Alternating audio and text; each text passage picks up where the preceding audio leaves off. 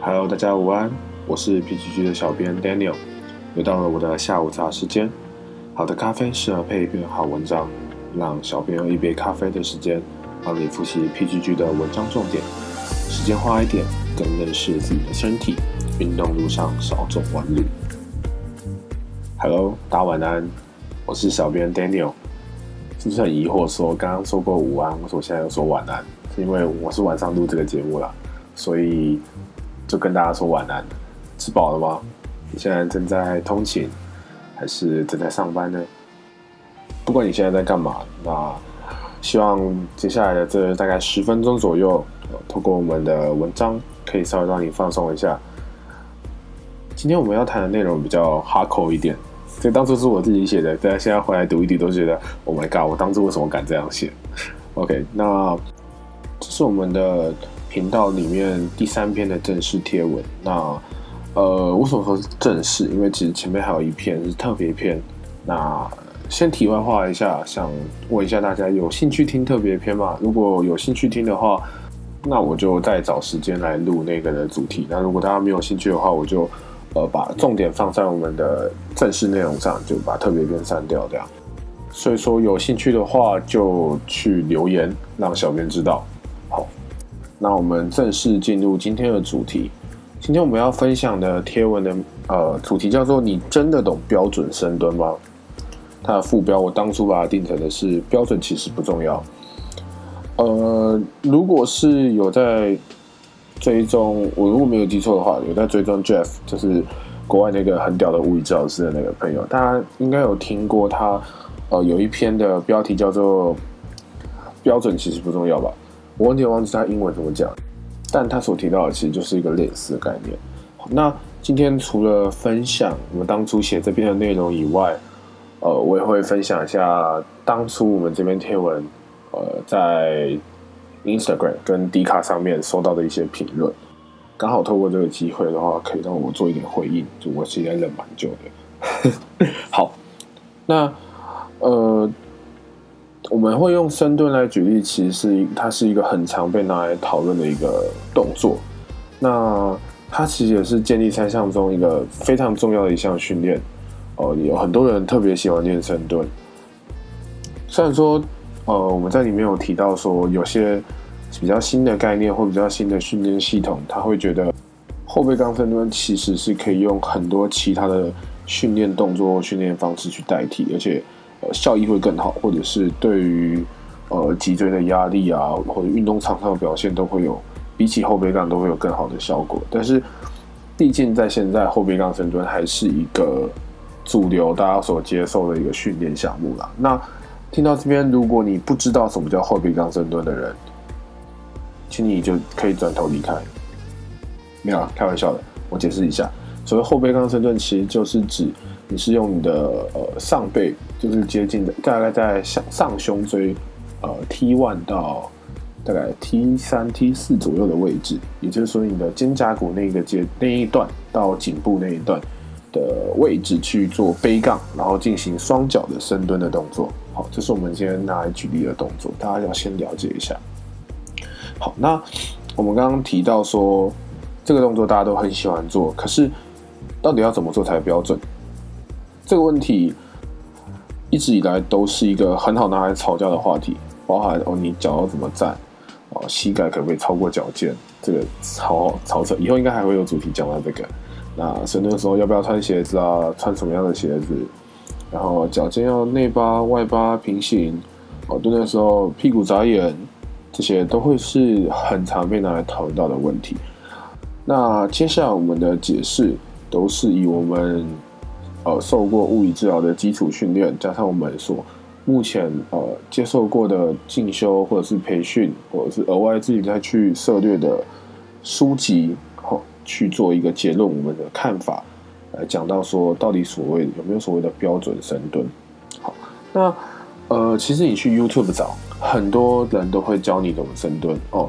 你要什么屁股往后退啊，膝盖怎么的啊，蹲到哪里啊，到哪里可以停，这些都有非常的多。但是我们必须要讲，因为这些呃影像创作者他要出一部影片，他不能让影片言之无物，就是你整部影片看完以后的感觉就是。我还是不知道我要怎么深蹲，所以他会列出许多深蹲应该具备要的元素。OK，但是我们想表达的是每个人的生理结构、动作模式、年龄、过去有没有受过伤，还有他在从事的运动专项这些原因，都可以影响一个人的标准深蹲。也就是说，不同人的标准深蹲的标准可能不一样。那为什么网络上的这些影片有办法号称他会教你标准深蹲？就我们的观察，以我看过的影片来讲，它其实是教练或者是治疗师在指导一个人进行深蹲训练的时候，可以是使用呃会去提到的提示语跟指导语。举例来说，他可能会跟你说，在下蹲的过程中，髋关节跟膝关节会同时驱动，两个会是均匀的分摊关节活动度。但是对于每个不同的人来讲，到底什么叫做均匀的？到底什么叫做适当的？其实没有一个标准，就你就算看的影片，你也不会知道。所以我们想要提出来的观念，今天虽然是用深蹲举例，但是我们其实是想用深蹲带出一个观念，就是没有一个动作叫做标准动作，只有这个动作是适合你的动作。这并不代表说我们觉得，那你。训练的动作就没有差，反正没有一个标准，我就随便做，只要有蹲、有蹲下去、有站起来，这样就叫做 OK。我们想要提倡的是，我们鼓励记录自己的动作，并且分析它，因为这样可以促进动作的品质，也可以促进你训练的效果。但是过多的，而且是不必要的观念，会使人就没有办法专心在你训练的过程。你可能今天在深蹲的时候，你需要注意的是去感觉到你呃透过哪里去发力。透过呃你核心的稳定度，好髋关节的发力，啊膝关节的配合，这些都是你应该在训练过程中去专注的，而不是你去想说哦我有没有达到我昨天看的那个深蹲影片中的第一二三四五六七八九十个点。OK，那之后我们还会再陆续提出我们对每个动作的动作分析跟可以注意的点，但是我们想要。在这边就先教给大家一个观念，就是不要因为你在网络上看了任何一个健身网红教你怎么做深蹲的影片，你就盲目的哦，也没有去考虑到自己的身体的状况，就想要学他做一模一样的动作。对，因为就是我们标题讲的，没有任何一个动作是标准的，只有这个动作是不是适合你的。那。呃，后续哦，我们会讨论每一个动作它的组成元素，还有这些元素会怎么去影响我们动作的呈现。嗯，听到这边应该大家会有疑惑，就是你听完这么多标题虽然讲深蹲，那我其实没有教你要怎么深蹲。那这也是当初我们在迪卡跟 Instagram，Instagram 比较少，因为那时候我们还没有太多人看我们。可是我记得是在迪卡上面的。有一位景大的同学表示，内容写的言之无物，看完跟没有看是一样的。如果你有在收听的话，我解释给你听。我们写这一篇的目的，其实就是想要跟大家分享这个观念：不要去盲目的追求任何呃人的教学或者是他的动作示范影片，而是应该要专注在自己训练的时候本身身体的感觉，还有你。去寻找怎样的动作模式跟动作的组成是最适合你的。那今天的内容差不多到这边就结束了。嗯，如果你有任何问题，欢迎到我们的 Instagram 账号跟我们互动。那我们也很乐意跟大家回答大家任何的问题。